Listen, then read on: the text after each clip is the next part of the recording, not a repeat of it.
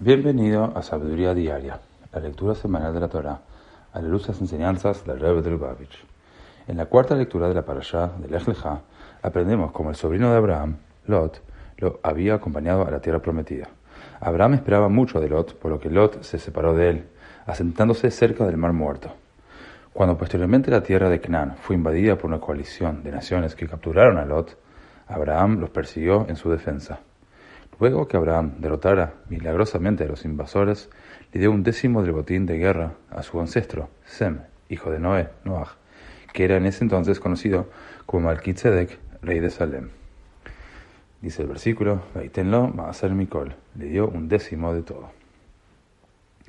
En el Kutesijot, tomo 5, el Rebbe nos enseña que dar el diezmo de nuestra riqueza expresa nuestra conciencia del hecho que todo lo que poseemos le pertenece en realidad a Dios y por lo tanto debe ser usado para propósitos sagrados. Generalmente, acumulamos riqueza para mejorar nuestras vidas y las vidas de nuestros seres queridos.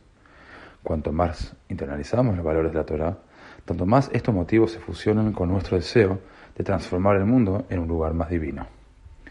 Sin embargo, cuando nos llega una riqueza no ganada, se nos puede ocurrir no tratarla de la misma forma. Al dar un diezmo del botín de guerra que recibió milagrosamente, Abraham demostró que no solo la riqueza que hemos producido nosotros mismos le pertenece a Dios, sino que toda nuestra riqueza. Dios nos promete devolvernos muchas veces por darle nuestros diezmos, y de hecho nos implora que lo, que lo probemos en esto. Siguiendo el ejemplo de Abraham, incluso con nuestra riqueza no ganada, nuestras vidas demostrarán cómo Dios recompensa a aquellos que cumplen con su voluntad. De esta forma, nosotros, como Abraham, difundiremos el conocimiento de la generosidad y bondad de Dios a lo largo del mundo.